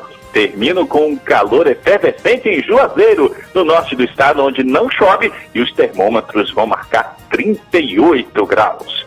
Procurando um ar-condicionado econômico, conheça o split inverter da Midea que você encontra na Frigelar. Quem entende de ar-condicionado, escolhe Midea e Frigelar. frigelar.com.br Jefferson, você prefere o frio de Seabra ou o calor de Juazeiro? Rapaz, eu prefiro o calor de Salvador, que é onde eu tô. tá certo. Legal, legal. Valeu, obrigado, Walter. Agora são 8 e 6. Isso é Bahia. A Tarde FM. Quem ouve, gosta. Agora, olha só, uma exposição sobre racismo no Brasil virou motivo de bate-boca ontem na Câmara dos Deputados. Thaís Seixas, inclusive, já falou a respeito hoje, direto do Portal à Tarde. O deputado federal Coronel Tadeu, que é do PSL por São Paulo, arrancou da parede da exposição uma imagem em que aparecia um policial de arma na mão e um rapaz negro estendido no chão com a camisa do Brasil e algemado. No cartaz lia-se a frase: O genocídio da população negra. Após o episódio, o debate sobre racismo dominou o plenário da casa e o presidente da Câmara, deputado Rodrigo Maia, acabou tendo um papel de destaque nessa história. O comportamento de Rodrigo Maia neste e em outros episódios da Câmara é tema do comentário político de Fernando Duarte. Isso é Bahia. Política. A Tarde FM. Jefferson, no dia anterior ao Dia da Consciência Negra, o deputado federal Capitão Tadeu, do PSL de São Paulo, fez esse fato lamentável. Ele rasgou um cartaz que compunha a exposição sobre genocídio da população negra. Vamos ressaltar que não é o mesmo Capitão Tadeu que foi deputado estadual aqui pela Bahia. O cartaz, como você mostrou, como você falou, mostrava um corpo, uma charge com um jovem vestindo a bandeira do Brasil caído e um policial com a arma recém-utilizada ao fundo. O capitão Tadeu é policial militar em São Paulo e achou a charge ofensiva. O episódio aconteceu exatamente no mesmo dia em que um inquérito da Polícia Civil do Rio de Janeiro confirmou que a menina Agatha Félix, de 8 anos, morreu com um tiro de um policial militar no final de setembro. A, o parlamentar que cometeu esse ato, que rasgou a charge, o cartaz com charge, recebeu apoio de um outro deputado do PSL, o Daniel Silveira, que ficou famoso após rasgar a placa com o nome Rua Marielle Franco. São dois episódios de intolerância que precisam ser coibidos aqui no Brasil. Coube ao presidente da Câmara, Rodrigo Maia, aplicar uma reprimenda pública em Capitão Tadeu, no plenário da casa, o Rodrigo Maia pediu que os deputados fossem ponderados, pois a exposição foi autorizada pela presidência da Câmara e, caso houvesse algum tipo de discordância, não seria problema. Mas, assim como achar a charge ofensiva também não seria um problema. O problema, na verdade, é que ao invés de criticar ideias, as pessoas cometem erros como o que aconteceu com o capitão Tadeu que ao invés de discutir, partiu para rasgar o cartaz da exposição. Os partidos de oposição prometem uma representação contra o deputado que rasgou o cartaz. Esses excessos parlamentares, independente de bandeira, não deveriam ser tolerados. O que o capitão Tadeu ontem fez na Câmara dos Deputados foi ofensivo deveras não apenas à exposição sobre a questão do genocídio da população negra, mas também a todo o contexto de intolerância racial que nós vivemos aqui no país. Rodrigo Maia então emerge como uma voz ponderada da República. O presidente da Câmara, mais uma vez, aparece como uma figura apaziguadora. Vamos tratar dessa forma. Ele tem atraído atenção, atenção em casos como esse e como no lançamento de um programa para redução da desigualdade social. Lembrando que normalmente esse tipo de projeto é encampado pelo executivo mas ontem, Rodrigo Maia, com mais um senador e outros quatro deputados, lançaram uma série de projetos, de programas que de alguma forma é, tentam reduzir a desigualdade social no país, tentar reduzir a pobreza, que é um dos grandes problemas que o país enfrenta. Para quem defende o parlamentarismo, o presidente da Câmara começa a agir dessa forma, mesmo que no país o sistema não seja implantado. Nós vivemos num presidencialismo, mas ao que parece, o país caminha no sentido de uma no sentido do parlamentarismo de uma maneira, vamos tratar assim, oficiosa. O Rodrigo Maia é a grande voz ponderada da nação. Quem diria que um deputado federal pelo Democratas seria essa voz de equilíbrio na República. E ainda falando do episódio aí do Capitão Tadeu, não bastasse a reprimenda que recebeu do Rodrigo Maia, parece que o caso vai ser levado ao Conselho de Ética da Câmara. Pelo menos alguns parlamentares já se manifestaram nesse sentido, inclusive a deputada Benedita da Silva, do PT pelo Rio de Janeiro. Isso, os deputados de oposição já prometeram quebra de decoro. A questão é Hum, a Câmara dos Deputados, a Assembleia Legislativa da Bahia, o Senado Federal, as câmaras de vereadores em geral, elas preferem se omitir ao invés de levar ao pé da letra a questão do decoro parlamentar. Decoro parlamentar só existe para a sociedade, para quem está lá dentro do parlamento, isso não chega a ser um problema. Então, episódios como esse, infelizmente, tendem a se repetir porque não existe nenhum tipo de punição. Então, os deputados tendem a permanecer no mesmo, com o mesmo status quo que estão atualmente. A gente lembra, capitão Tadeu é presidente da Frente Parlamentar da Segurança Pública e da Comissão de Segurança Pública, certamente um defensor aí do corporativismo policial. Agora E ele também é membro da bancada da bala, então é bom fazer essa ponderação, essa observação.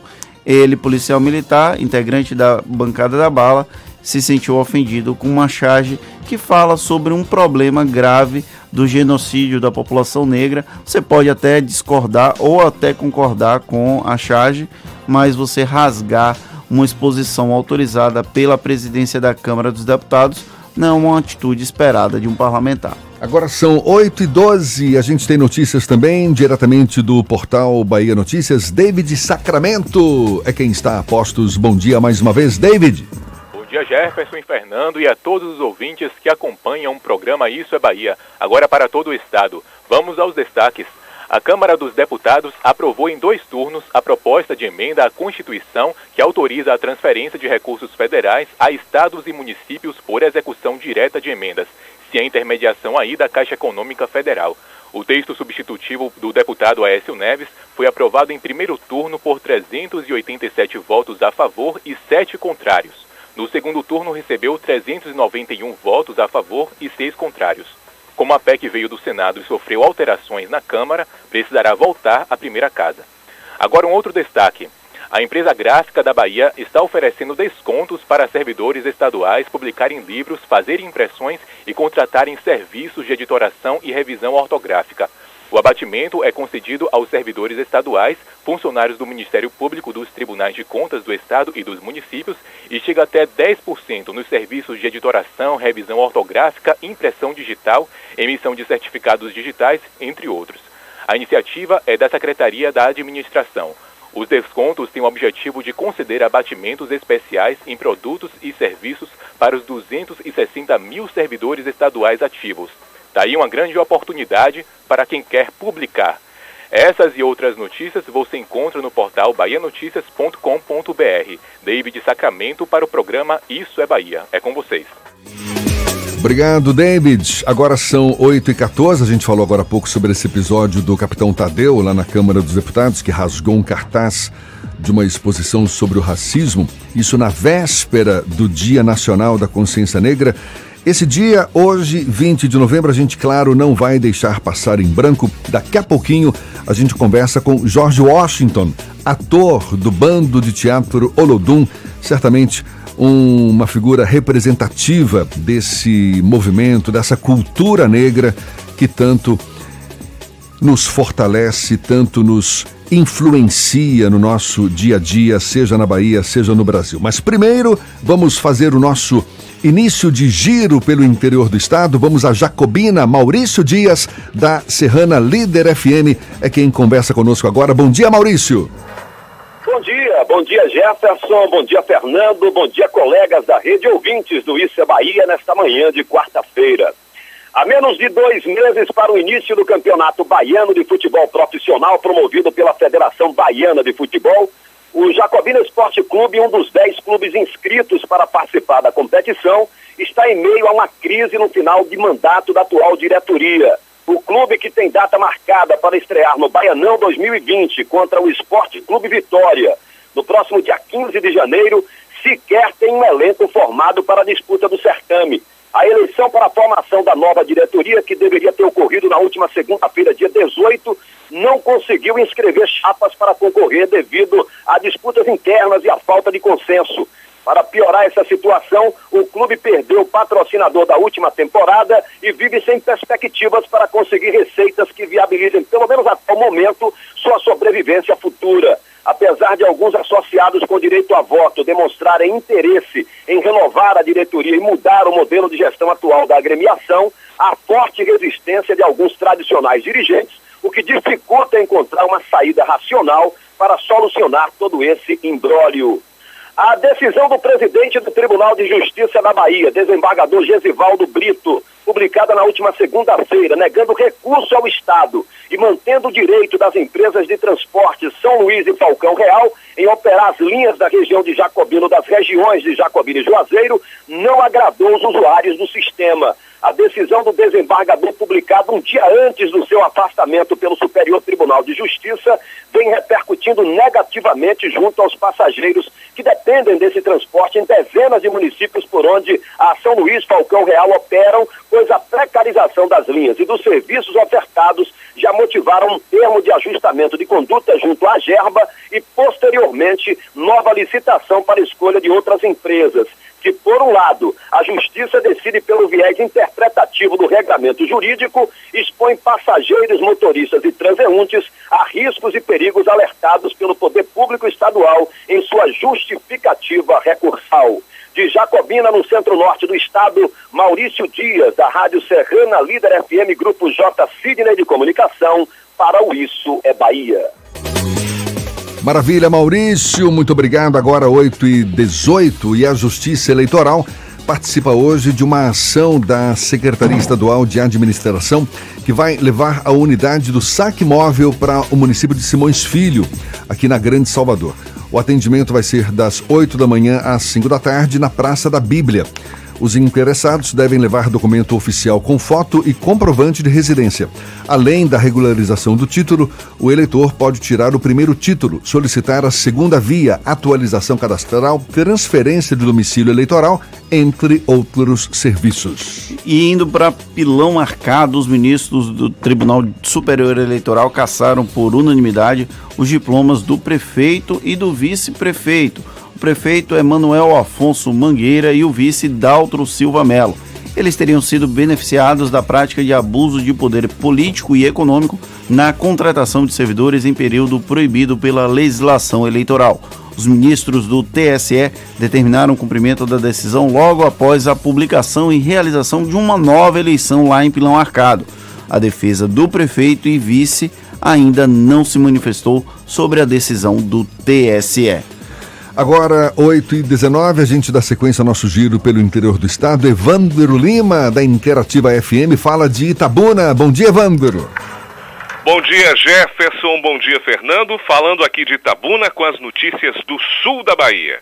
A Defensoria Pública do Estado da Bahia ajuizou ação civil pública contra o município de Ilhéus e as empresas São Miguel e Via Metro e pede a suspensão imediata do aumento da tarifa de ônibus.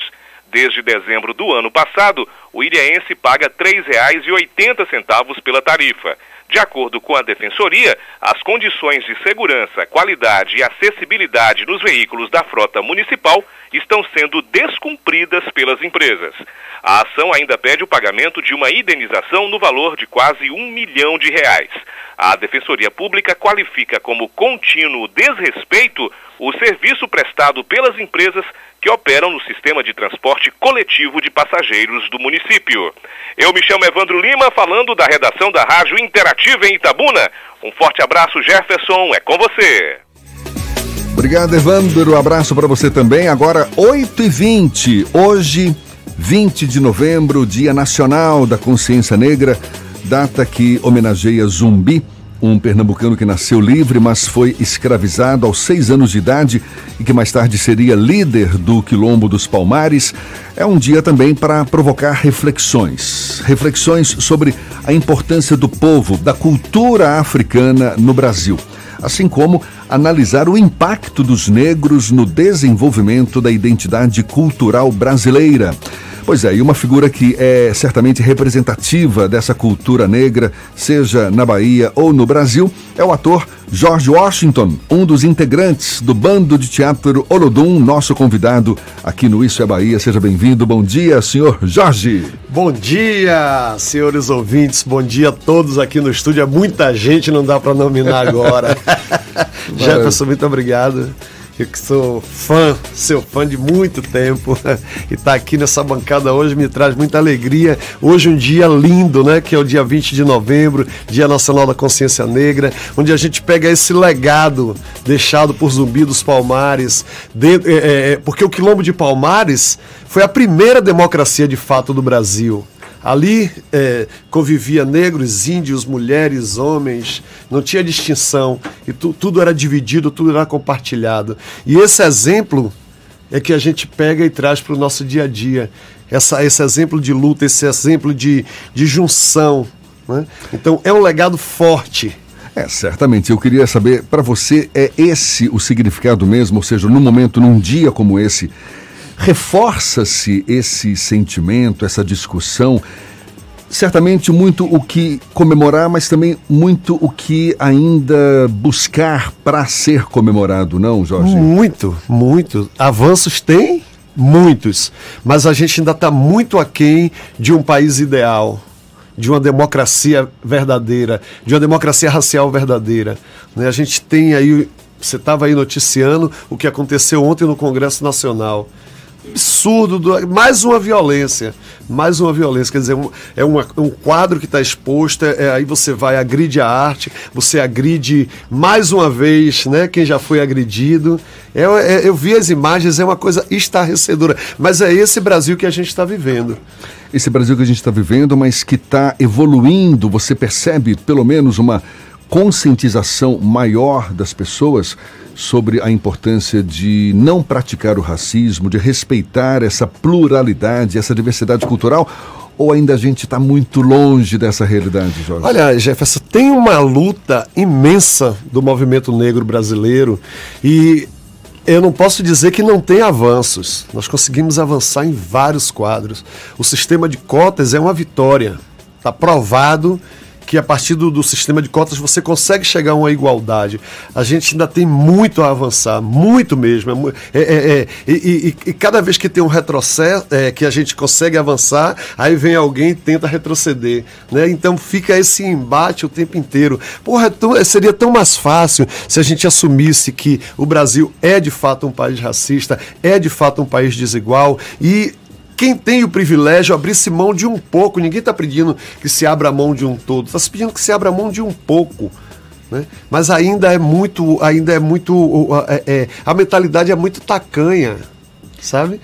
Porra, porque quando você, é, é, quando você avança, quando você é, é, melhora uma estrutura de uma, de, uma, de, uma, de uma comunidade, de uma sociedade, todos ganham, cara ganha a indústria, ganha a educação, ganha o desenvolvimento social, ganha todo mundo.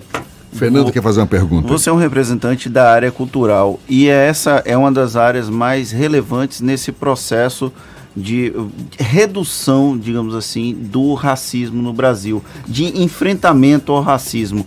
É, como fazer com que essa área cultural cresça ainda mais em um momento em que a gente vive uma série de retrocessos do ponto de, de, vista do financiamento da cultura, do ponto de vista até do acesso à cultura da população. É engraçado, né? Porque a arte realmente é a revolução. Eu acredito, eu sou um, um, um sonhador mesmo, eu acredito na revolução através da arte. Né? Porque através da arte, você, através do lúdico, você consegue tocar no cidadão, você consegue tocar nas pessoas, você consegue, é, é, é, é através da música, através do teatro, da dança, você consegue é, provocar uma reflexão na cabeça da, das pessoas. É, esse desmonte da cultura é, é, é, é uma coisa muito ruim, mas ao mesmo tempo eu sinto e eu vejo é, uma mobilização maior da classe artística. As pessoas hoje começam a se movimentar e a fomentar de uma outra forma. A gente ficou um tempo meio que é, é, é sendo, né, meio que assim, tipo assim, financiado, né, de uma forma super, é, não ainda de uma forma é, desejável, desejada, mas você tinha um fomento, né, estava é, conseguindo chegar num patamar bacana. E as pessoas foram se acomodando, achando que já estava no lugar ideal. E aí veio a porrada e agora todo mundo está se movimentando, se autoproduzindo, criando. Né? Exemplo disso, eu sou fruto disso, eu sou do Bando de Teatro Olodum, são 30 anos. 30 anos de resistência, 30 anos sem ter. A gente nunca teve um patrocínio que dissesse assim: eu vou bancar o bando aqui durante cinco anos. Sempre projetos, um patrocínio é, para uma, uma ação aqui, um patrocínio para uma ação ali. Dessa forma, e a gente vai sempre se reinventando. Qual é o segredo do Bando de Teatro Olodum para para não é se reinventar. se reinventar e persistir durante tantos anos. É, é o desejo que aqueles artistas que estão ali têm de atuar, de ajudar a transformar, de ajudar a fazer a reflexão. Então, tipo assim, teve um, um, um, episódio muito interessante que a gente tem no nosso currículo. Teve um momento que a gente queria montar um espetáculo falando daquela greve da Polícia Militar em 2001, hum. que a cidade parou, foi um caos. Pô, como é que a gente vai refletir isso? A gente resolveu montar um espetáculo. E dividiu o grupo em sete e fomos trabalhar em sete comunidades. Não tinha dinheiro. O que é que a gente fez? A gente botou o Cabaré da Raça, que é um espetáculo de sucesso do Bando Teatro Lodu em cartaz. A grana que entrava na bilheteria, a gente financiava a ida às comunidades e financiamos o espetáculo todo com a bilheteria de Cabaré da Raça. Então Isso, é dessa forma, forma que a gente é dessa forma que a gente vai se reinventando. A discussão sobre o racismo, o preconceito, a valorização do negro na cultura brasileira, isso está presente não só nos espetáculos do teatro, do bando de teatro Olodum, mas isso com as comunidades também? Existe uma ação social que o bando de teatro desenvolve? Eu queria que você falasse um pouco mais sobre então, isso. Então, é, a gente tem uma oficina que a gente chama Oficina de Performance Negra. Já por essa oficina já existe há um bom tempo, mas assim, mas os últimos dois anos a gente sempre tem trabalhado. Nós, o ano passado 2018. Nós fizemos uma em plataforma e outra. Onde foi a outra plataforma? aí não lembro agora. E esse ano nós fizemos em Pirajá e em Engenho Velho de Brotas.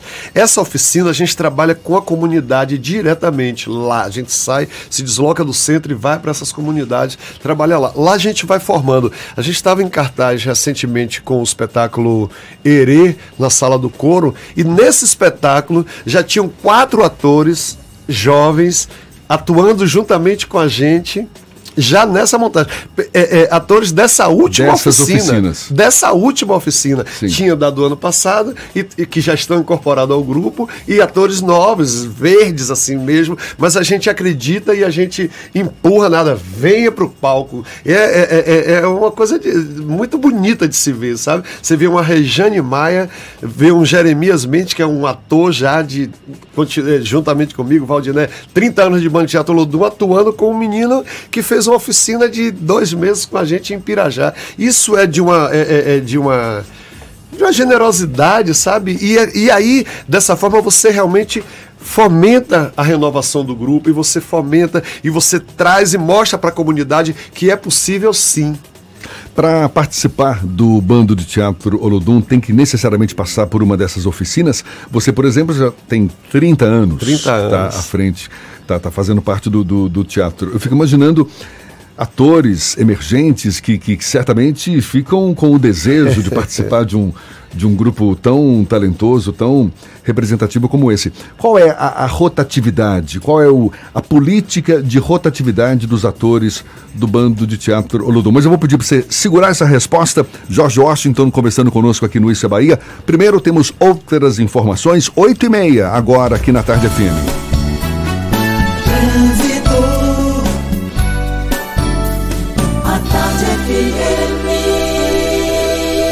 Oferecimento: Monobloco, o pneu mais barato da Bahia. 0800 111 7080. Link dedicado e radiocomunicação é com a Softcomp. Chance única Bahia VIP Veículos. O carro ideal com parcelas ideais para você. A gente volta a falar com Cláudia Menezes, sobrevoando Salvador. Tem notícias, tem novidades. Cláudia! Oi, Jefferson. Olha, Dorival Caymmi em Itapuã segue aí com trechos mais intensos nos dois sentidos, pontos de lentidão também. Então, se você está na Orla e quer chegar no aeroporto, a dica que te dou é cortar na Orlando Gomes e seguir pela paralela. Já em direção à rodoviária, a paralela continua carregada desde o CAB, por causa dos reflexos do acidente que falei mais cedo, acidente com moto. Então vale um desvio para a Orla, tá? O trecho final da Luiz Eduardo Magalhães também tem lentidão, reflexo desse acidente, isso no acesso à paralela. Você que está no retiro, siga para a rótula do abacaxi e pegue a ACM para chegar na região do Iguatemi. A ACM no trecho do Corpo de Bombeiros tem um pouco de intensidade, mas é a melhor opção para você nesse momento que está no retiro. Com a Unimed, você tem soluções em saúde que combinam com o seu negócio. Ligue 0800 268 0800. Unimed, cuidar de você, esse é o plano. Contigo, Jefferson. Obrigado, Cláudia. Tarde FM de carona com quem ouve e gosta. A gente faz um intervalo e volta já já. Levando esse papo com o Jorge Washington, figura simpaticíssima, ator do bando de teatro Olodum, ativista do movimento negro. Hoje, afinal de contas, dia da consciência negra. Agora, 27 minutos para as 9 na tarde FM. Você está ouvindo Isso é Bahia. Novo Mitsubishi Eclipse Cross 2020. O SUV mais tecnológico da categoria por apenas 129.990. Ligue 3044-1234. Rótula do abacaxi. Mitsubishi só na Salvador Car. No trânsito desse sentido à vida. Camaçari tá outra coisa. Pra mim, que roda a cidade toda, tô vendo a diferença. É rua asfaltada por toda a cidade. A Jorge Amado tá ficando novinha. A mobilidade avançou como nunca em Camaçari. E agora, a duplicação do viaduto do trabalhador já foi iniciada. A gente sabe que as obras geram transtornos, mas a maior obra de mobilidade do município dos últimos anos vai resolver não apenas o trânsito da região, vai preparar Camaçari para o futuro. Vai ficar uma beleza mesmo. Melhor do que já está. Prefeitura de Camaçari, cuidando de quem mais precisa. Prepare-se para o inédito. A Grande Bahia está fazendo a maior queima de estoque de seminovos que você já viu. Entrada, parcele em até 10 vezes sem juros. Eu disse 10 vezes sem juros para seminovos. Transferência e IPVA, você não paga e não para por aí. Seu carro a preço de custo. O preço que a Grande Bahia pagou e nada mais. Aqui a regra é chave na mão. Só até sábado. Só na Grande Bahia é assim. Norte Lucaia e Magalhães Neto. Consulte regulamento. No trânsito desse sentido à vida. Black Tech Login, um mês de descontos incríveis. Supercomputador Gamer Login com processador AMD Ryzen 3, memória de 8 GB, HD de 1 TB e placa-mãe Gigabyte por apenas 10 de R$ 202,90 sem juros. Cadeira Gamer Log Gaming, apenas R$ 506 reais à vista. PlayStation 4 com 1 TB e FIFA 2020 incluso, apenas 10 de R$ 209,90. Multifuncional HP 2676, apenas 199 reais em até 6 vezes. Black Tech Login, um mês com descontos incríveis. Melhor que Black Friday é Black Week Peugeot. Design, conforto, tecnologia, desempenho e robustez que proporcionam uma experiência única a bordo. Gama de SUV Peugeot com supervalorização do seu usado. E seu Peugeot vale 100% da tabela FIP. Você escolhe 100% 100% da tabela FIP no seu Peugeot usado ou taxa zero com 60% de entrada e saldo em 24 meses. Venha pra Danton e confira condições e aproveite. Danton, Avenida Bonocô, no trânsito dê sentido à vida. A Black Friday já começou na TIM e o que não faltam são motivos e ofertas em smartphones para você aproveitar. Traga o seu número para o TIM Black e compre o iPhone 8 64GB por apenas 1.499 à vista. É isso mesmo que você ouviu.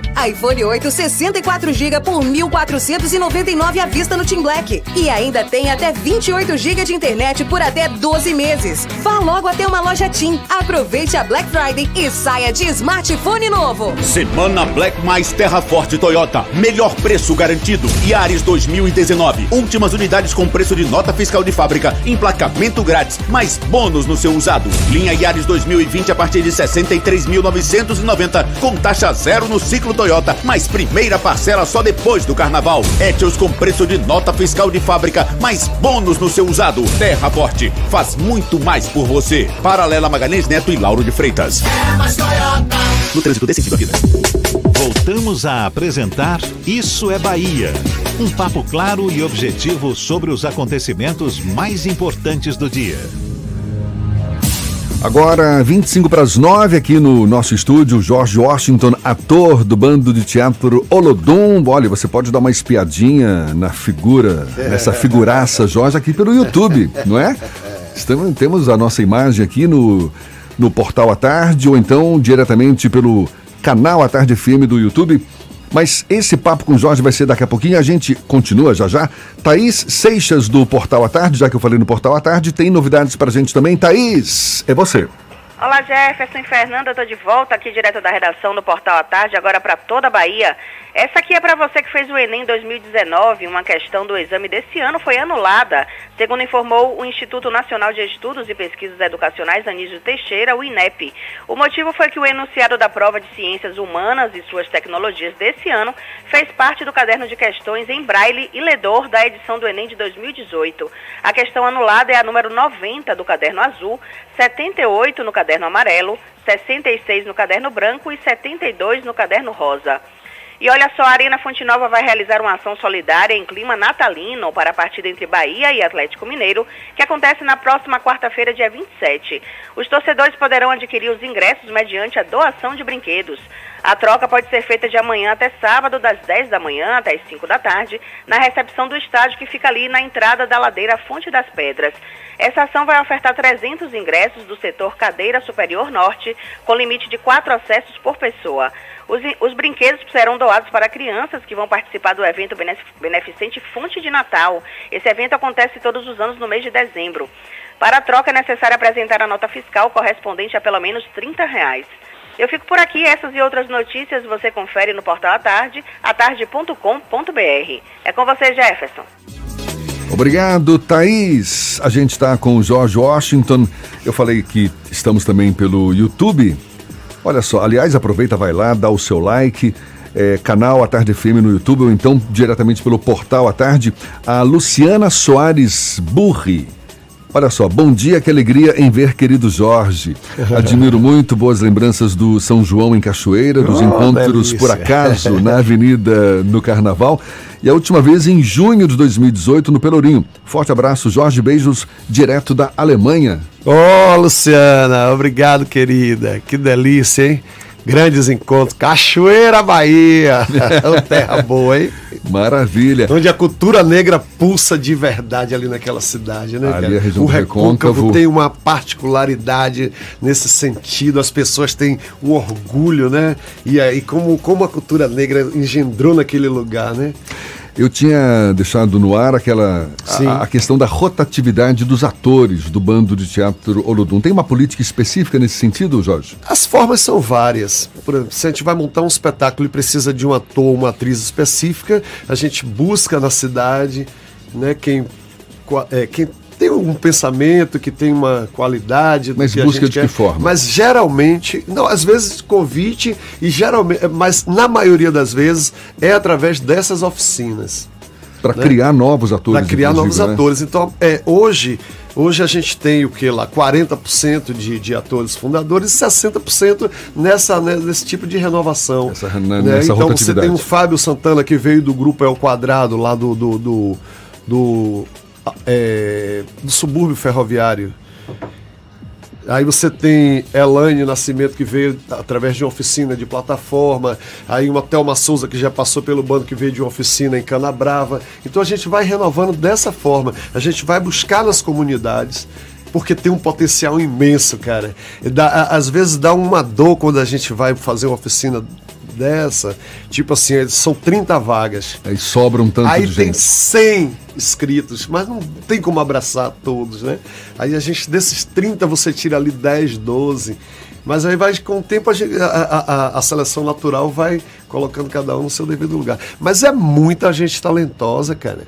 Sabe, Essa- essas pessoas só precisam realmente ter o, o espaço para mostrar o seu talento, que é o que falta na realidade. Voltando um pouquinho para a questão da consciência negra, a gente tem um, um repórter lá do Bahia Notícias, o Júnior Moreira Bordalo, que ele é ator também profissional, e aí a gente estava debatendo temas sobre eh, reportagens para a consciência negra. E aí uma das questões que a gente levantou é o momento em que o negro toma consciência da sua negritude. E o bando de teatro Lodum, pelo que eu entendo, é, faz parte desse processo do negro se identificar enquanto negro. E essas oficinas também fazem isso, eles, elas ajudam nesse processo de descoberta do negro enquanto negro aqui em Salvador? O tempo inteiro, porque quando é, dentro da oficina a gente já tem uma matéria que chama Memória e Identidade. Essa, essa oficina é ministrada por Cássia Vale, que é atriz do Bando Teatro Lodum e é museóloga e é, e é historiadora, ela já, vai, ela já vai buscar a memória dessa, desse jovem, do entorno dele, da família dele, e ali já começa a valorizar o que ele tem de melhor, que é a sua ancestralidade. Né? Então, a música, a dança, a, a- a pesquisa da nossa ancestralidade é o tempo inteiro colocado na mesa.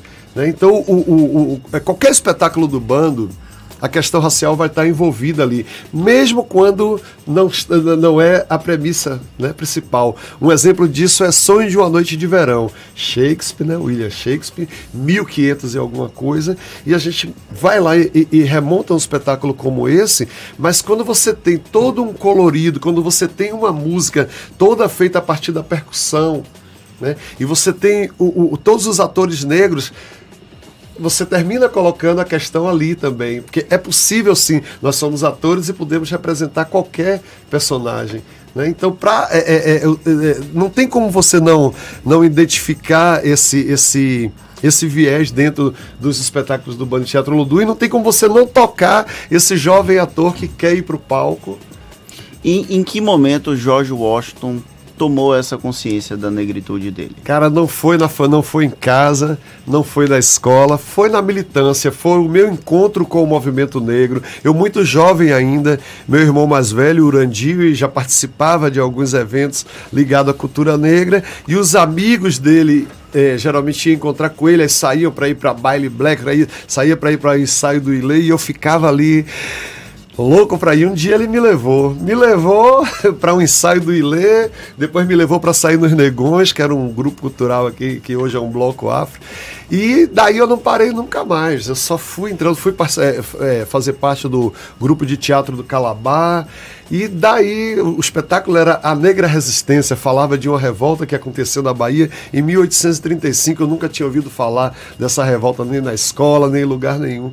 E eu me apaixonei por, por, por, por essas questões e a militância entrou na minha vida de uma forma que eu não tenho mais como sair disso. A Sabe? gente vive hoje um momento muito especial, não é? O cenário político brasileiro, essa virada de chave que aconteceu nas eleições passadas e, e- e deixou muito aflorado um sentimento conservador, o- é, o preconceito, o conservadorismo, isso ganhou um espaço muito grande no cenário nacional. Como é que você avalia hoje essa luta, esse movimento negro, essa resistência com esse cenário? Você acha que poderia se arriscar afirmar, afirmando que, que, por exemplo, é, é- é o retrocesso mais, mais aguçado dos últimos anos ou não? Não tenha dúvida de que sim, é sim. é, esse, essa, essa parte da população sempre existiu. Esses 30% aí da população sempre existiu. Eles ficaram caladinhos o tempo inteiro lá no cantinho, mas foi, foi ganhando força através de uma. De uma de um trabalho né, feito é, é, é, é politicamente contra um grupo, né? E isso foi dando espaço para essa galera. E hoje eles estão aí é, é, fazendo atitudes como essa, né? Que ontem ele que, um quebrou o quadro, outro quebrou uma placa de Marielle, um governador de um estado que voa de helicóptero e manda a polícia atirar. Os, o fascismo está na nossa casa. Mas enquanto isso, também está tendo luta o movimento negro, é, é, é, é, os grupos organizados, a gente não está baixando a cabeça, a gente está indo para frente. Ontem mesmo, a, a deputada Talíria foi para cima dele, enfrentou ela, lutou como mulher foi para cima dele. Ele é coronel da polícia. Ela não teve medo. Ela foi lá e disse: Você tá errado, você é um fascista, você é um racista. Disse na cara dele. Isso é, é as redes sociais têm nos ajudado bastante, porque é, no momento que acontece, a pessoa filma, joga na rede, tem uma repercussão. Se não tivesse as redes sociais, talvez a gente nem soubesse que isso aconteceu lá. Né? Mas a, a, é, é, a, gente tem esse, esse apoio aí da, da, das mídias, né, das redes sociais, que tem é, é, ajudado muito o fortalecimento. Mas é, é você fala e está tendo luta sim. Ontem eu fui fazer um debate numa escola em Pirajá, a escola toda estava envolvida. É engraçado que, né, que é, é, essas, é, muitas das escolas só pensam em fazer essas ações no, no, no, no, mês da consciência negra. É importante, é, mas a consciência negra ela é o ano inteiro. Tem que ter essa, essa, esse tipo de atividade o ano inteiro. Né? Tinha alguns meninos na hora do debate que, tipo assim, ah, que saco tá essa conversa aqui. Mas macaco velho sobe em galho seco, né? Aí eu fui chamando pra cá, vem cá, pai. E aí a gente vai aproximando. Porque o racismo faz isso com a gente, sabe? Então aquela criança que não se vê em lugar nenhum, que não se vê na televisão, que não se vê na revista, que não se vê em lugar algum, que não se vê na, no, no, no, no comercial. Chegou aí, vai cair de paraquedas uma discussão dessa na frente dele sabe? Onde a música que ele ouve está dizendo que ele é nada, sabe? Onde é, é, o que a novela que ele está vendo está dizendo que ele é nada. Aí, de repente, ele vira rei, ele vira rainha no, no, no momento, sabe? Então é por isso que essa discussão tem que ser aberta para o ano inteiro. Jorge Washington, para a gente encerrar, a última vez que eu conversei com você, você estava atacando de chefe de cozinha também. É. Continua. Esse, esse, é um projeto que tem me feito muito feliz, que é o Culinária Musical. Eu estou indo amanhã para São Paulo, recebi um convite de um espaço bacana que tem lá em São Paulo, que é a Aparelha Luzia, que é um quilombo urbano, né, que tem um, trabalho maravilhoso lá, onde a nata da negritude frequenta esse espaço. E eu vou lá domingo fazer uma edição do Culinária Musical. Aqui em Salvador eu tenho feito uma edição a cada vez na Casa do Benin. É um projeto que tem me feito bastante feliz. Tem mensagem aqui de leitores, na, na verdade a gente pode chamar de espectadores, né? Porque eles estão assistindo pelo YouTube. Tem o Claudiberto Santos, ele mandou bom dia Jefferson Fernando e Jorge, parabéns pelo programa, a Tarde FM sempre em primeiro lugar. E o Joel Santos acompanhando a gente de Porto Seguro, falando que o programa está excelente muito provavelmente pela presença do Jorge Washington aqui conosco. É Estamos com moral. talentos aqui. Maravilha. Jorge, olha, foi um prazer, é um prazer sempre conversar com você. Muito obrigado. Que, de fato, essa data não seja a única a ser festejada ao longo do dia, mas que sejam todos os dias, afinal de contas, é um assunto que, que precisa ser discutido, porque a gente está vivendo uma polarização sim, muito grande sim. hoje no Brasil. E temas como esse, às vezes, separam mais ainda ou ao mesmo tempo unem. E a é? ideia é juntar sempre. Exato, né? então, que, então que essa discussão que, persista. Por isso que eu sempre gosto de dizer, né? Valeu Zumbi, valeu Dandara, valeu a Cotirene o tempo inteiro, sabe? Porque é, é, é, é, a cultura negra é quem move esse país, sabe? É quem, é quem deixa esse legado né, de afirmação, de estar no lugar, sabe? De pertencer ao lugar. Então o Brasil deve muito à nossa cultura. Maravilha. Jorge Washington ator do bando de teatro Olodum, conversando conosco mais uma vez. Muito obrigado. Agora, 8 e 5. 8h49, a gente tem que falar de futebol. Vai ser daqui a pouquinho. Márcio Lima, da 93 FM, fala de Jequié primeiro conosco. Bom dia, Márcio. Bom dia, Jefferson Beltrão. Bom dia, Fernando Duarte, equipe do Isso é Bahia.